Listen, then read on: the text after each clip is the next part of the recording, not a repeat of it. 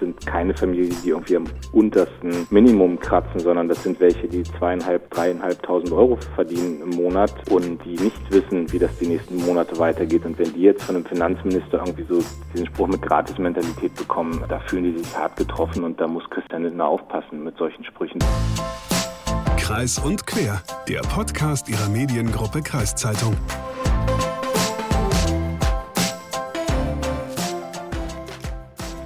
Also, wenn man so einen Podcast macht, dann legt man sich vorher so einige Basics zurecht. Und äh, für diesen Podcast der Mediengruppe Kreiszeitung Kreis und Quer, für diesen Podcast haben wir uns gesagt, wir wollen mit Menschen aus der Region über Themen reden, die nicht nur in der Region interessant sind, sondern auch Niedersachsen oder bundesweit von Bedeutung sind. Und ja, ich gebe es zu, es gelingt uns nicht immer. Aber bei unserem heutigen Gesprächspartner, da trifft beides zu. Es ist nämlich Lars Klingbeil.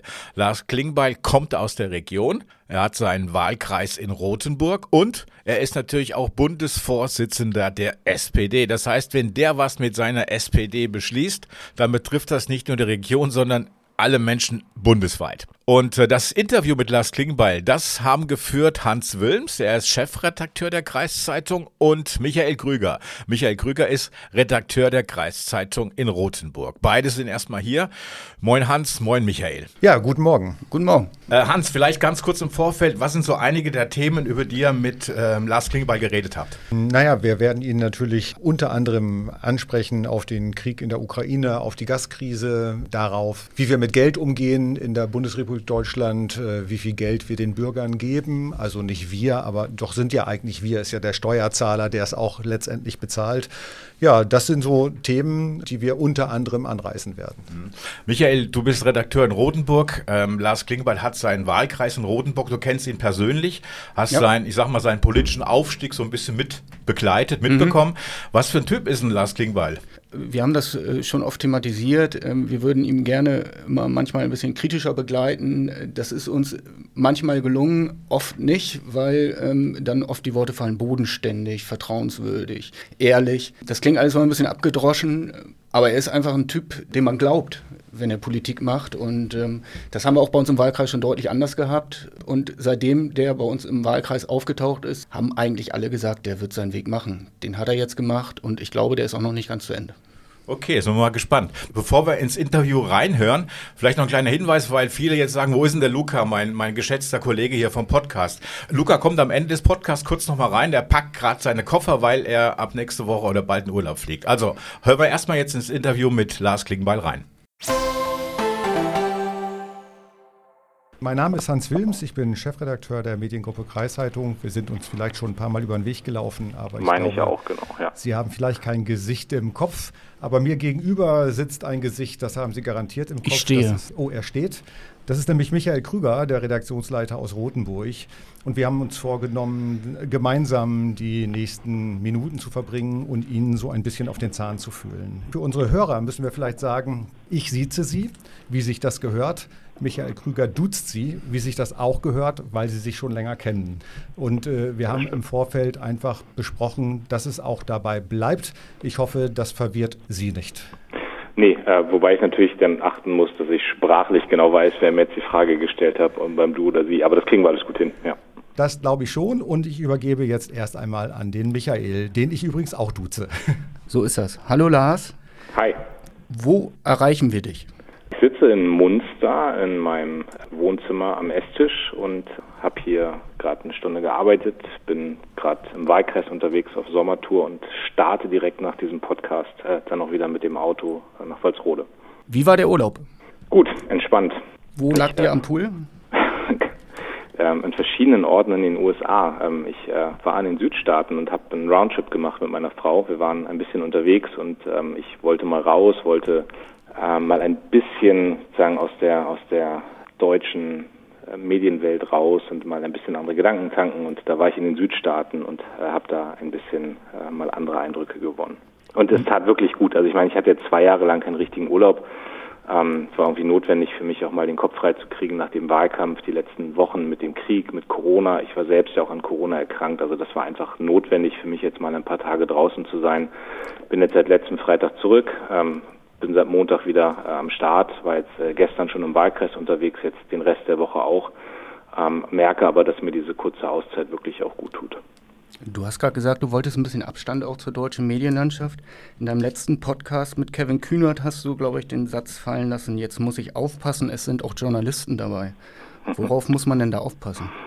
Ich mag diese Podcast-Formate, ähm, aber sie funktionieren auch nur, wenn man nicht jeden Satz genau überdenkt, ja, also wenn man locker redet. Und ich habe das ein paar Mal erlebt jetzt, dass man dann Situationen hat, wo außen im Podcast raus, in einem lockeren Gespräch, äh, nachher eine Zeile genommen wird, nachher eine Meldung genommen wird ähm, und die wird dann hochskandalisiert. Also ein sehr prominentes Beispiel für mich, um das mal zu verdeutlichen, ist ein sehr schöner Podcast von, äh, von Felix Lobrecht und Tommy Schmidt. Die haben ähm, ja diesen gemischten Hack-Podcast und die hatten mal so eine Sonderedition mit fünf schnelle Fragen und da hatten sie Mats Hummels und der hat einfach ein bisschen über Fußballer und Social Media erzählt und hat sich dann lustig gemacht über äh, Fußballer, die auf TikTok unterwegs sind. Und wenn man das Gespräch gehört hat, dann war das einfach jeder wusste, dass das mit Ironie ist, dass es witzig ist, dass es gerade genau in die Gesprächsdynamik reinpasst, aber dass es an keiner Stelle irgendwie verachtlich gemeint war.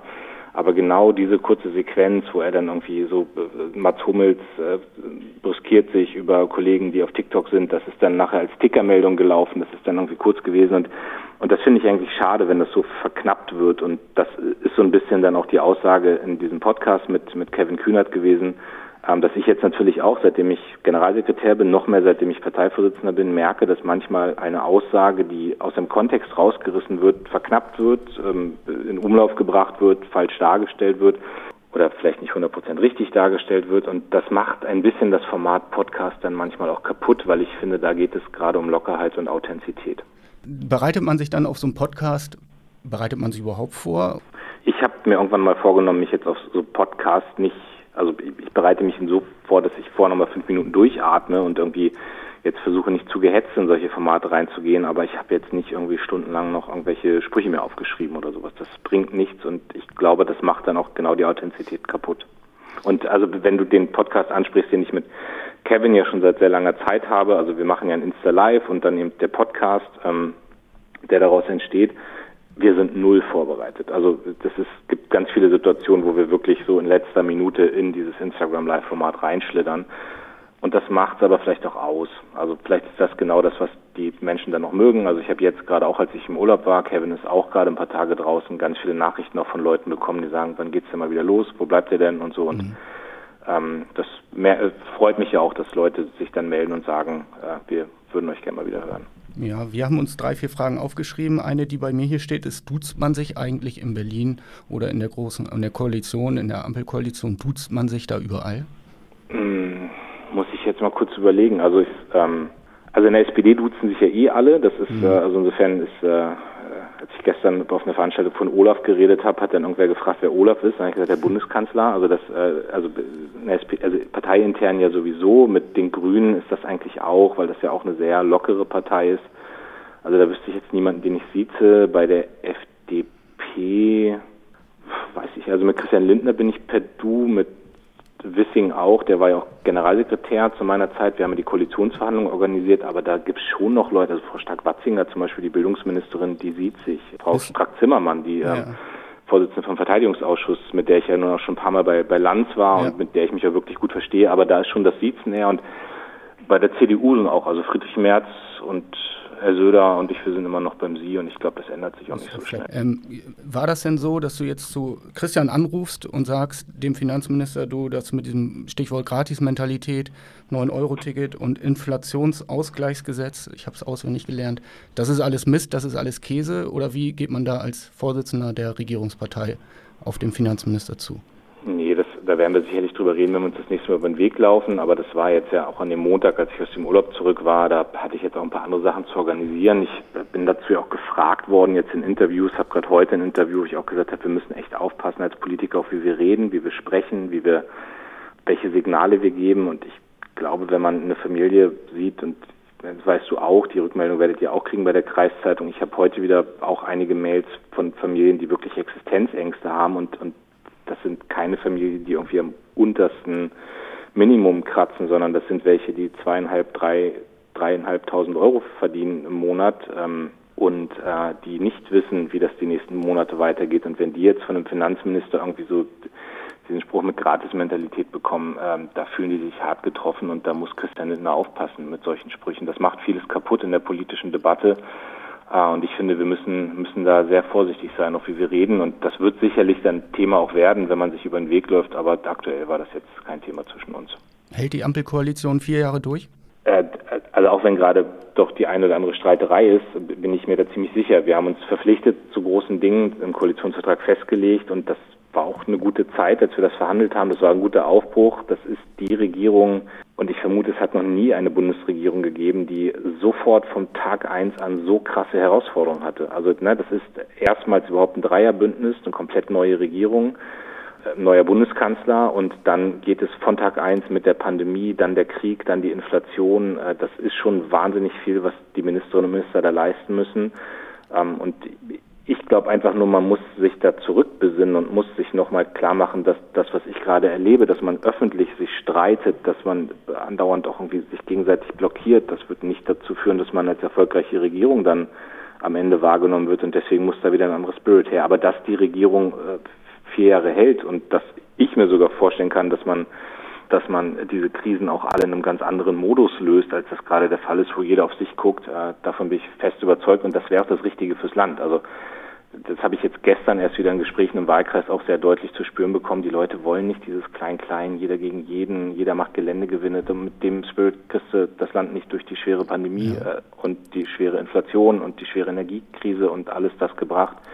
Also da müssen jetzt alle den Schalter umlegen und ich hoffe, allen hilft vielleicht, dass sie mal zwei Wochen auch in Urlaub gehen können. Aber Rot-Grün wäre schon besser, oder? Du, ich bin in rot-grünen Zeiten groß geworden. Also das waren meine ersten Jahre auch, äh, als ich äh, 96 in die SPD eingetreten bin, äh, dann die rot-grüne Bundestagswahl. Da habe ich eine hohe Sympathie für, aber ich, ich habe schon sehr hart dafür gearbeitet, dass diese Ampel zustande kommt. Ich habe mit mit Volker Wissing als meinem Generalsekretärspartner da auch wirklich, wirklich eine ganz enge, feste, vertrauensvolle Zusammenarbeit gehabt. Ich finde, wir haben gute Dinge in den Koalitionsvertrag reingeschrieben und deswegen denke ich jetzt gar nicht über andere Konstellationen nach, sondern wir sind ähm, ähm, durch die Wählerinnen und Wähler in dieses Bündnis geschickt worden. Wir haben uns verpflichtet und wir haben jetzt einen Job zu machen und da hat sich jeder dran zu halten und nicht kleinkariert die eigene Profilierung äh, zu gestalten. Herr Klingbeil, lassen Sie uns äh, nochmal inhaltlich einsteigen in die Themen, die Sie auch schon genannt haben. Im letzten Jahr war Corona das beherrschende Thema. In diesem Jahr ist es der Krieg in der Ukraine. Ein Ende ist weder bei Corona noch im Ukraine-Krieg abzusehen. Wann werden wir ohne Sorgen und Nöte, zum Beispiel vor einer Ansteckung oder vor einer kalten Heizung im Winter, wieder einschlafen können, ins Bett gehen können? Wenn ich das wüsste, dann ähm, keine Ahnung, wäre ich auch entspannter. Also ich, ich kann es Ihnen nicht sagen. Ich kann nur sagen, wir tun alles dafür in der Politik, dass, dass das Land gut durch diese Zeit durchgebracht wird und dass die Bürgerinnen und Bürger sicher durch diese Phase durchkommen. Und ich merke selbst auch, wie es bei mir ist, dass man nach zwei Jahren Pandemie eigentlich gehofft hatte jetzt auf einen unbeschwerten Sommer. Das ist, ähm, würde auch allen gut tun. Also ich selbst war jetzt auf dem Hurricane Festival in Schesel, habe das total genossen, dass da viele, viele tausend Leute waren und einfach mal sehr unbekümmert auch wieder feiern konnten. Das tut ja dann schon gut, wenn man das auch sieht, aber die Wahrheit ist eben, dass die Pandemie nicht vorbei ist. Wir bereiten den Herbst jetzt vor. Die zuständigen Minister haben ja gerade Maßnahmen vorgestellt. Der Krieg ist nicht vorbei. Ähm, wir alle hoffen natürlich, dass Putin zur Einsicht kommt und auch sieht, dass er dort nicht so vorankommt in der Ukraine, wie er das eigentlich sich ausgemalt hat und wie er gedacht hatte. Aber wir wissen nicht, wie lange das äh, geht und äh, tun aber alles, damit dieser Krieg äh, vorbei ist. Und die, die Frage der Energiepreise haben Sie angesprochen. Wir werden jetzt eine Phase haben bis 2024, wo wir wirklich eine Knappheit auch in der Versorgung haben, wo es in der Bezahlbarkeit auch für ähm, viele unbequem wird, für manche existenziell, wo wir gucken müssen als Politik, wie wir das Ganze abfedern. Aber das sind die großen Aufgaben und insofern würde ich jetzt mal vermuten, dass die nächsten Monate, vielleicht die nächsten ein, zwei Jahre noch sehr unbequem werden. Sehe aber auch, und das will ich immer betonen, dass wir am Ende auch gestärkt aus dieser Zeit rauskommen können. Also die Solidarität, die ich während der Pandemie erlebt habe, die Solidarität, die ich während der Flüchtlingsbewegung auch, als viele Flüchtlinge nach Deutschland gekommen sind, erlebt habe, das hat ja auch gezeigt, dass dieses Land wahnsinnige Stärken hat. Und insofern will ich gar nicht schwarz malen, aber ein Politiker, der jetzt sagt, das ist alles morgen vorbei, dem darf man nicht glauben. Also die nächsten Monate, vielleicht sogar Jahre werden sehr anstrengend, aber wir können da gut durchkommen. Da bin ich mir sehr sicher. Bleiben wir noch mal ganz kurz beim Ukraine-Krieg. Ein Ende ist nicht abzusehen, ein schnelles Ende zumindest nicht. Was haben Sie denn gedacht, als Ihr noch Parteifreund Gerhard Schröder in der vergangenen Woche in einem Interview erklärte, Russland sei an einer Verhandlungslösung interessiert? Tja, ich habe äh, da drauf geguckt und ähm, ich habe deutlich gemacht in den letzten Monaten ja auch, dass Gerhard Schröder und Sie wissen, dass ich da auch persönlich doch lange Zeit auch eine Freundschaft gepflegt habe, dass ähm, er ja auch im Wahlkreis war, mich unterstützt hat, dass wir immer wieder im intensiven Austausch waren. Aber dass es an dieser Stelle wirklich auch zum politischen Bruch gekommen ist, dass ich nicht verstehe, wie man sich ähm, in diesen Zeiten nicht von Wladimir Putin distanziert, von diesen brutalen Angriffskrieg auch in aller Deutlichkeit und Klarheit distanziert. Und ähm, ich hätte mir gewünscht, dass Gerhard Schröder sich auf die richtige Seite äh, stellt. Das hat er nicht getan. Das ist seine persönliche Entscheidung. Ähm, aber politisch ist er eben in der SPD isoliert. Das aktuelle Handeln auch des Bundeskanzlers, auch der Fraktion oder der Parteiführung äh, steht ganz klar auch im Gegensatz zu dem, was, was Gerhard Schröder tut. Und das hat er mit diesem Interview äh, nochmal deutlich gezeigt. Ist Ihre Freundschaft denn jetzt beendet, offiziell? Es ist ja nichts, was man jetzt in den Medien austragen muss, aber wir haben jetzt seit langer Zeit keinen, keinen persönlichen Kontakt mehr und ähm, ich habe ja auch gelesen, dass er enttäuscht ist von mir, dass ich diese klare Position eingenommen habe, aber ich bin da sehr klar. Also ich bin sehr klar in dem, was ich denke, wie ich da drauf gucke. Ich äh, sehe, was Putin für ein brutales äh, Morden in der Ukraine betreibt und ähm, ich äh, mit meinen Werten ist nicht vertretbar, dass man sich an die Seite von, von Putin stellt. Ja. Der Parteiausschluss ist jetzt ja oder scheint zumindest nach dem Beschluss der SPD-Schiedskommission erstmal vom Tisch zu sein. Äh, muss die SPD so einen Egozentriker wie Gerhard Schröder einfach nur aushalten? Die Schiedskommission hat ja eine, eine Entscheidung getroffen. Ich habe sie gelesen, weil mich das Ganze natürlich auch interessiert. Diese Entscheidung ist ja nachvollziehbar. Die ist auch durchdacht und die ist fundiert getroffen worden. Die kann einem passen oder nicht, aber sie ist eine juristische Entscheidung und es gibt ähm, auch aufgrund unserer Geschichte gibt es sehr, sehr, sehr hohe Hürden, jemanden aus der SPD oder generell aus einer Partei rauszuwerfen. Ähm, das hat mit unserer deutschen Vergangenheit zu tun. Ich selbst habe, glaube ich, war der vierte Generalsekretär, der sich bemüht hat, Thilo Sarrazin damals mit seinen rassistischen äh, Thesen auch aus der SPD rauszubekommen. Und das hat dann nach einem monatelangen Verfahren hat das ja geklappt, wo ich auch wirklich happy war. Aber ich kann Ihnen sagen, das hat sehr viel Anstrengung und äh, ich als Nicht-Jurist auch sehr viele Einarbeiten in juristische Themen hat das gekostet. Und nochmal, ich war der vierte Generalsekretär, der es probiert hat.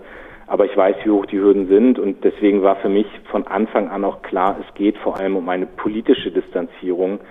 Und das soll gar nicht in Abrede stellen, dass Gerhard Schröder als Bundeskanzler natürlich auch große Verdienste hat, dass er vieles in diesem Land durchgesetzt hat. Das macht es umso tragischer für mich, dass jemand, der ja eigentlich eine ganz andere Rolle einnehmen könnte in Deutschland, auch in der deutschen Geschichte, auch in der deutschen Öffentlichkeit, der ähm, sich aber jetzt für diesen Weg an der Seite Putins entschieden hat. Das macht es tragisch, ähm, aber Gerhard Schröder ähm, ist äh, ein Teil der Vergangenheit der SPD, aber er ist ganz sicher nicht die Gegenwart und erst recht nicht die Zukunft dieser Partei. Es gibt Grenzen in der Politik, die sind nicht verhandelbar, hast du vor vier Jahren bei einem Auftritt mit Kevin Kühnert bei uns in Schesel gesagt. Welche sind das? Bezieht sich ja auf vieles das muss man, muss man durchgehen. Aber ich, für mich gehört zum Beispiel genau dieser Punkt dazu, dass es keine Entschuldigung für das Verhalten Putins gibt. Also natürlich kenne ich auch, auch aus persönlichen Gesprächen, auch im Wahlkreis gibt es viele Bürgerinnen und Bürger, die ankommen und sagen, ja, aber der Westen hat doch auch Fehler gemacht. Obama hat Russland gedemütigt. Deutschland hat sich nicht so verhalten in den letzten Jahren gegenüber Russland. Man hat Angebote von Putin nicht angenommen. Und ganz viele Punkte dabei, wo ich sage, ja, auch wir haben Fehler gemacht, wir haben Dinge falsch gemacht. Aber alles das rechtfertigt nicht, dass Putin diesen brutalen Krieg führt. Das ist eine Grenze, die ich ganz klar sehe, wo, wo nicht entschuld, also wo Dinge nicht entschuldbar sind. Und die Grenzen sind für mich auch, wenn ich über Fragen wie Rassismus ähm, spreche, wenn ich, ähm, wenn ich erlebe, wie Menschen ausgegrenzt werden, auch in der heutigen Zeit noch in einer Gesellschaft, die eigentlich schon in großen Teilen sehr offen ist, die aber noch offener werde, werden muss in den nächsten Jahren, dann sind das auch Grenzen, die, die nicht verhandelbar sind. Und natürlich gehören auch Fragen von, von Gewalt und andere Dinge mit dazu, wenn es um Grenzen geht, die nicht überschritten werden dürfen.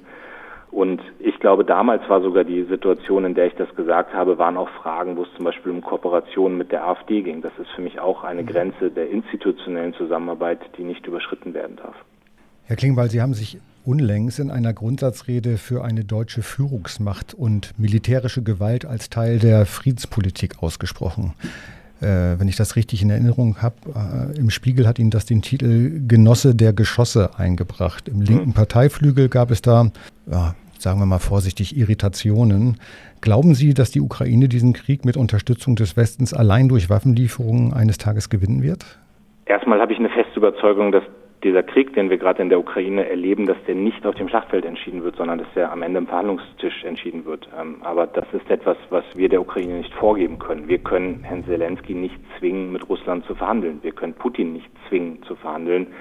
Und gerade geht es darum, die Ukraine in dem Kampf um ihre Selbstverteidigung zu stärken. Und das tun wir durch Waffenlieferungen, aber auch durch politischen Druck. Der Bundeskanzler ist sehr viel kritisiert worden dafür, dass er mit Putin weiter telefoniert und redet, was ich für absolut richtig halte, dass er das tut. Ähm, auch die Frage der Beitrittsperspektive der Europäischen zur Europäischen Union ist etwas, was die Ukraine in diesem Prozess stärkt. Also ich nochmal, ich glaube daran, dass es eine Verhandlungslösung geben wird am Ende, ähm, dass äh, aber jetzt natürlich die Ukraine gerade in der aktuellen Situation auch in der militärischen Auseinandersetzung gestärkt werden muss.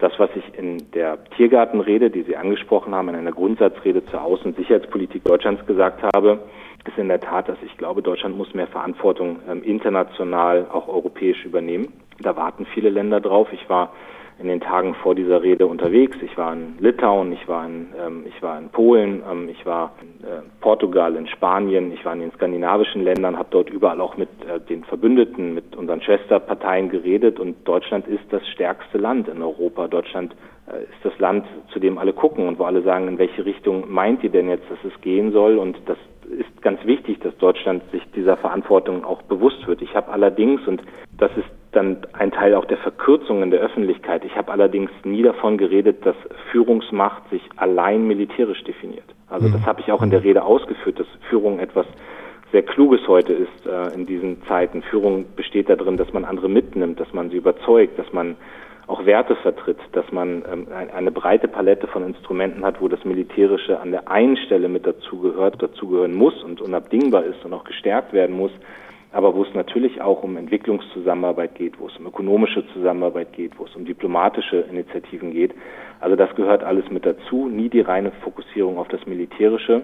Deutschland hat sich natürlich in den letzten Jahren sehr viel zurückgehalten. Und Europa hat sich sehr viel zurückgehalten, weil wir immer gesagt haben, da ist unser großer Freund äh, über den Atlantik und die Amerikaner werden das lösen. Und ich kann Ihnen nicht sagen, wie die nächste amerikanische Präsidentschaftswahl ausgeht, ob es dann noch einen Präsidenten gibt wie Joe Biden, der eng an unserer Seite steht, wofür wir gerade jeden Tag sehr dankbar sind, oder ob äh, dort wieder irrationale Kräfte zurückkommen. Und das heißt, Europa hat eine kurze Zeit äh, selbst äh, laufen zu lernen und da muss Deutschland eine ganz wesentliche Rolle spielen. Und wann der Krieg vorbei ist, das kann ich Ihnen nicht beantworten. Ich hoffe, so schnell wie möglich. Der Glaube fehlt mir gerade ein bisschen. Würdest du heute nochmal den Wehrdienst verweigern?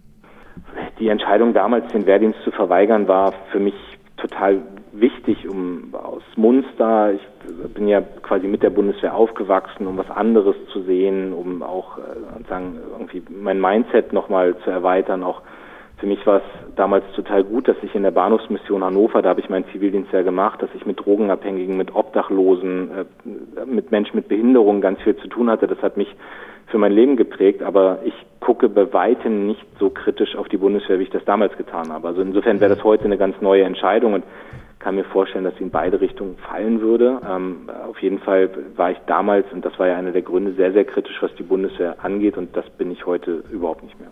Das Ziel, äh, Verteidigungsminister zu werden, hast du aber trotzdem noch. Ich äh, habe mich ja entschieden, nach der Bundestagswahl Parteivorsitzender der SPD zu werden und nicht in irgendein Ministeramt anzustreben. Ähm, und diese Entscheidung habe ich bisher keinen Tag bereut. Vier Jahre warst du Generalsekretär. Du hattest acht Parteivorsitzende in der Zeit, das war, glaube ich, auch ein bisschen anders geplant als Martin Schulz dich nominiert hatte.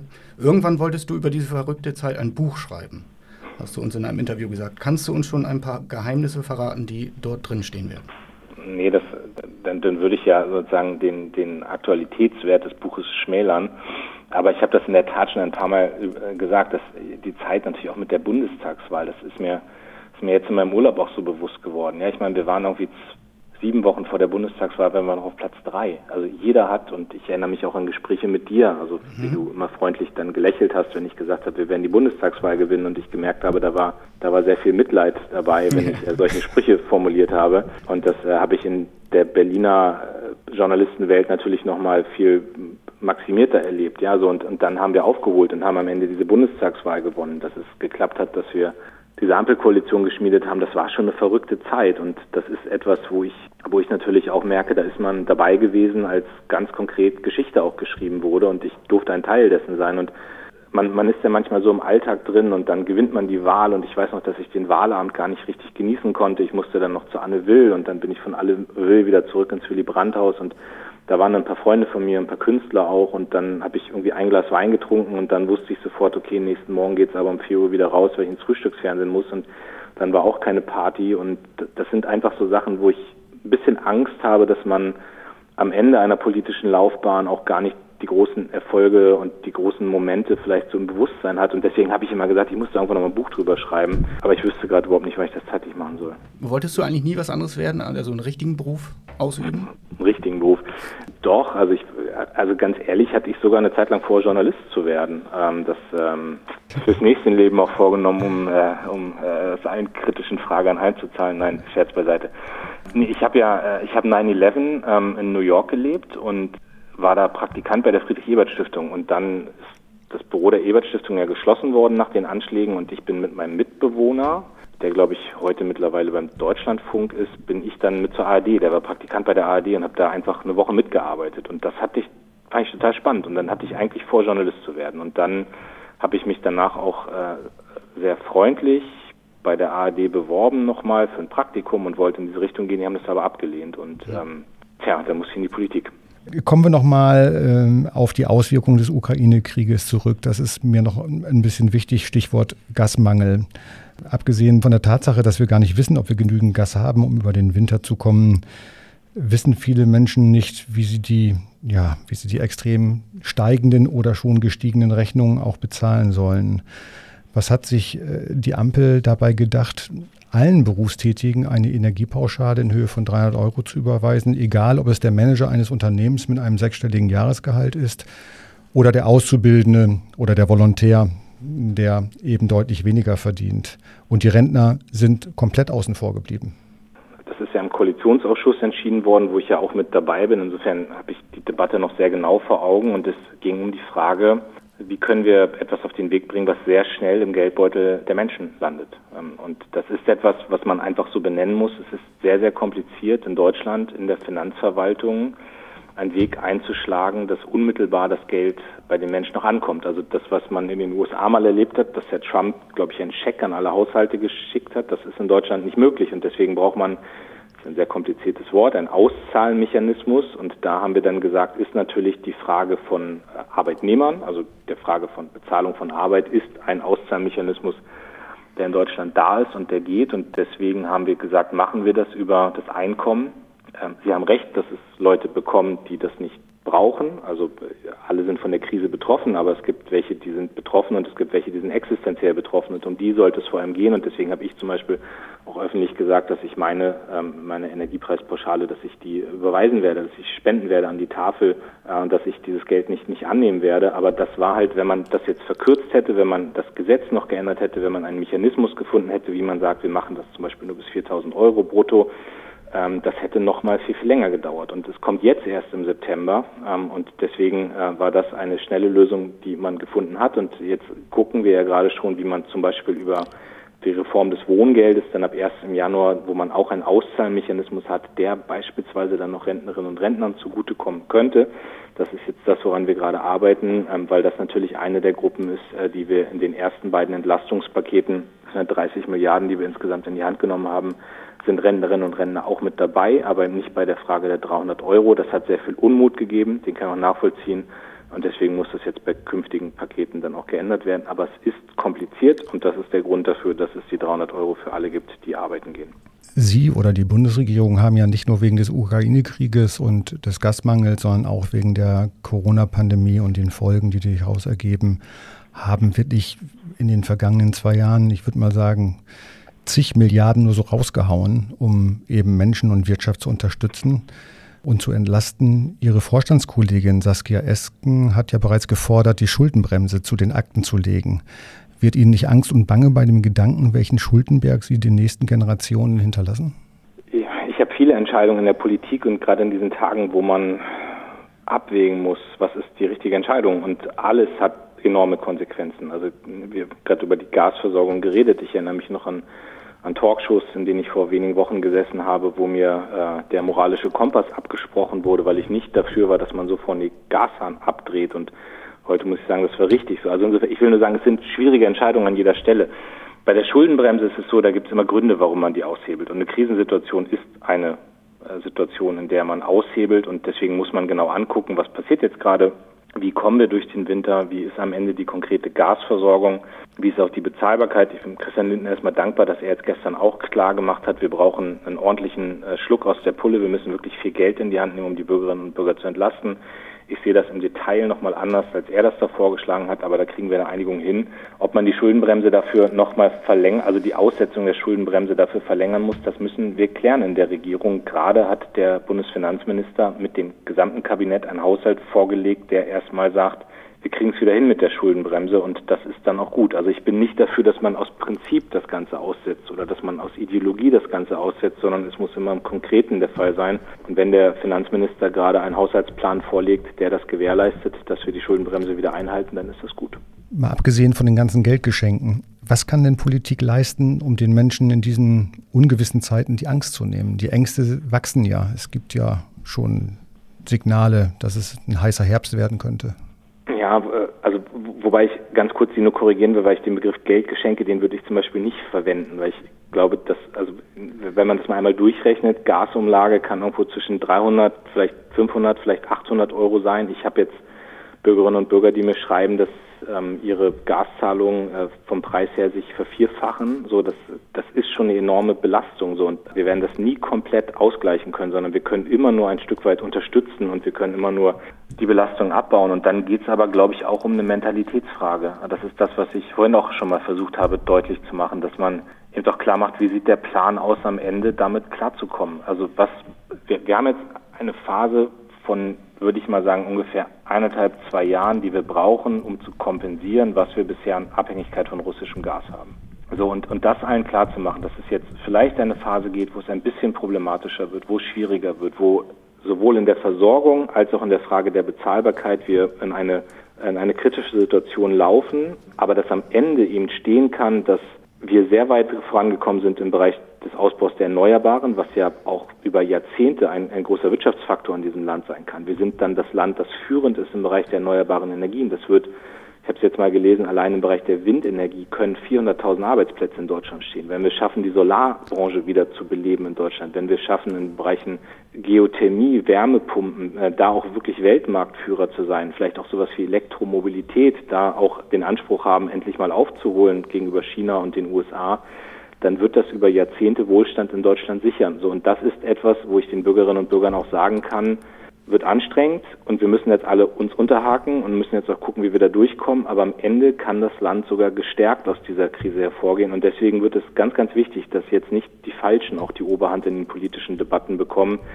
Die, das sehen wir in anderen Ländern. Das sehen wir in anderen Ländern, dass die Rechtspopulisten genau solche Energiekrisen, solche Inflationskrisen, auch die Preiskrisen, dass sie die ausnutzen, ähm, dass sie Ängste schüren, dass sie Hass schüren, dass sie, ähm, dass sie Schuldige suchen, auch zum Beispiel in Minderheiten. Und äh, wir müssen gucken, dass das genau vermieden wird. Und deswegen ist mir ja so wichtig, dass wir jetzt in den nächsten Monaten auch nochmal wirklich Geld in die Hand nehmen, um das abzufedern, was die Bürgerinnen und Bürger äh, da in den kommenden Monaten noch finanziell trifft.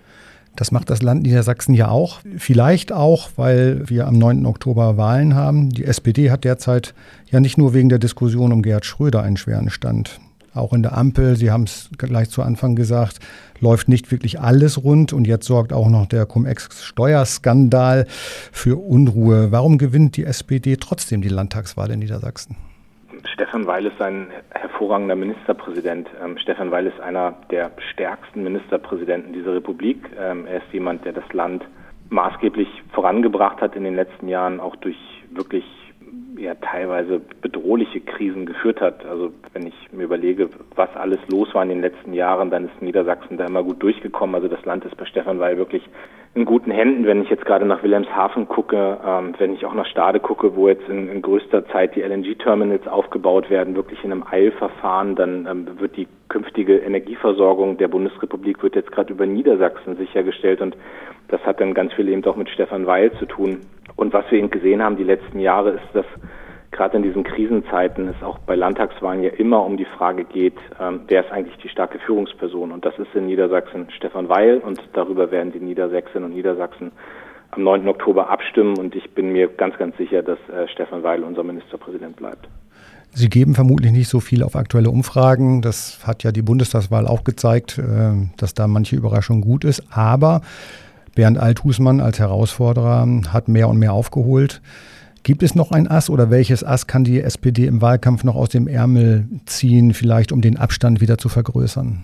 Wir haben ja in ganz vielen Landtagswahlen gesehen, dass ganz am Ende, und das war übrigens bei der Bundestagswahl auch so, ganz am Ende die Bürgerinnen und Bürger wirklich auf diese Wahl gucken und sagen, wer soll es denn jetzt machen? So, und das, da, da wird spätestens der Moment kommen, wo die SPD in Niedersachsen auch deutlich davon äh, profitiert. Ähm, und ich bin gegen so eine Politik mit nochmal ein Ass aus dem Ärmel schütteln. Das macht immer so einen Wahlkampf auch, auch unseriös. Und das habe ich ja zum Beispiel auch als Wahlkampfmanager auf Bundesebene vermieden. Also wo mir alle gesagt haben, ihr müsst jetzt nochmal die Strategie ändern, ihr müsst das nochmal ändern. Nein, man muss gutes Land regieren, man muss klar sein in dem, was man tut. Und ähm, ich glaube, dass jeder Wahlkampf, wo man nervös wird und wo man nochmal die großen Strategiewechsel und die großen Überraschungen macht und was ich da schon alles erlebt habe in Wahlkämpfen und mir auch genau angeguckt habe vor der Bundestagswahl, welche Fehler an den letzten Wahlkämpfen überall gemacht wurden, kann ich nur dringend von abraten. Das Land ist bei Stefan Weil in guten Händen, das wird auch ähm, so bleiben. Und äh, jetzt gehen wir einfach den Weg äh, bis zum 9. Oktober und reden über die Dinge, die für Niedersachsen wichtig sind. Warum ist es für Sie eigentlich im, im hektischen Berlin offensichtlich schöner als im beschaulichen Hannover? Ich habe mich ja bewusst entschieden, äh, in die Bundespolitik zu gehen. Aber wenn Sie jetzt Hannover und Berlin machen, dann würde ich gerne auch den Heidekreis äh, und meinen Wahlkreis mit dem Landkreis Rotenburg on top setzen, weil da ist nämlich am schönsten und äh, freue mich jetzt auch darauf, dass ich in den nächsten äh, Wochen hier jetzt auf Sommertour sein kann. Aber ich habe mich bewusst entschieden für Berlin ähm, und äh, das ist auch, äh, ist auch die Ebene, wo ich jetzt weiß, wie die Politik funktioniert, mich einbringen kann, vieles erreichen kann für meinen Wahlkreis und äh, da auch weiter gestalten will. Die wichtigste Frage haben wir an, relativ ans Ende gestellt. Die Frage lautet nämlich, wie war die Hochzeit von Christian Lindner? Ähm, ich war nicht da. Ähm, ich habe äh, beiden natürlich gratuliert, habe mich auch sehr gefreut darüber, fand ähm, fand, dass es viele unfaire Kommentare auch über diese Hochzeit gab, ähm, weil ich finde, jeder muss selbst entscheiden, wie er heiratet und wie er diese ähm, Feier auch gestaltet. Ähm, aber ich finde das schön, wenn Menschen sich das Ja-Wort geben und äh, freue mich für die beiden sehr. Warst du nicht eingeladen oder konntest du nicht? Ich war nicht eingeladen und folglich auch nicht da. Ich wollte noch kurz fragen, wann du als Politiker verlernt oder dir abgewöhnt hast, mit Ja oder Nein zu antworten auf Fragen. Darf man das nicht? Doch, das darf man und das mache ich auch immer wieder mal, aber das es gibt halt Politik ist komplex und ich, ich, es ist aber also das ist jetzt wirklich eine längere Antwort oder könnte eine längere Antwort sein, nee, nee, nee. also ich habe mir das nicht abgewöhnt, aber es kommt mit der Zeit und eigentlich ärgert es mich auch, aber manchmal sind die Fragen auch so, dass es nicht mit Ja Nein geht. Lars, letzte Chance, muss man als Politiker auf alles eine Antwort haben? Nein. Ja, soweit das Gespräch unseres Chefredakteurs der Mediengruppe Kreiszeitung Hans Wilms und dem Redaktionsleiter in Rotenburg Michael Krüger mit dem Bundesvorsitzenden der SPD Lars Klingbeil. Und ja, jetzt ist noch mal kurz Luca ins Studio gekommen, denn wir wollen noch was Wichtiges sagen. Ja, und wir haben jetzt zum Abschluss noch eine wichtige Ankündigung für euch. Und zwar geht es um die nächsten drei Folgen Kreis und Quer. Die werden nämlich ein bisschen anders sein als sonst. Ja, richtig. Und äh, das nicht nur anders, weil Luca urlaubsbedingt eine kleine Pause einlegt, sondern auch, weil Kreis und Quer in dieser Zeit zum True Crime Podcast wird. Genau, und für die drei Folgen hast du ja einen alten Bekannten getroffen, richtig?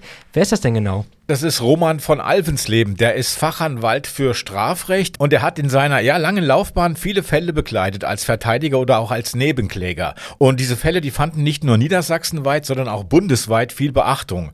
Und über drei dieser Fälle, über die wollen wir in den nächsten drei Wochen reden. Okay, vielleicht magst du ja schon mal ein bisschen was verraten. Worum geht's denn bei den Fällen? Also es geht äh, um einen unfassbaren Fall von Brutalität, also über eine Frau, die von ihrem Mann an einer Anhängerkupplung durch die Straßen einer Stadt geschleift wurde. Mhm. Es geht um einen Brandanschlag auf eine Asylantenunterkunft in Niedersachsen, der sich direkt gegen die Bewohner und Bewohnerinnen gerichtet hat. Und es geht um einen Fall von ähm, Kannibalismus, in dem ein Unternehmer aus Niedersachsen beteiligt war. Boah, okay. Ich glaube, von einigen Fällen haben tatsächlich vielleicht viele sogar schon gehört, die gingen auch durch die Presse.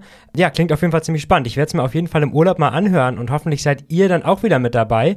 Ab nächster Woche Freitag geht es hier an dieser Stelle los und das reguläre Kreis Kreis und Quer inklusive meiner Wenigkeit gibt es dann ab dem 9. September wieder. So machen wir es. Und äh, dann würde ich sagen, Luca, dir einen schönen Urlaub und wir, wir hören uns ja dann hoffentlich nächste Woche wieder. Vielen Dank. Ich bin gespannt, was ihr aufnehmt.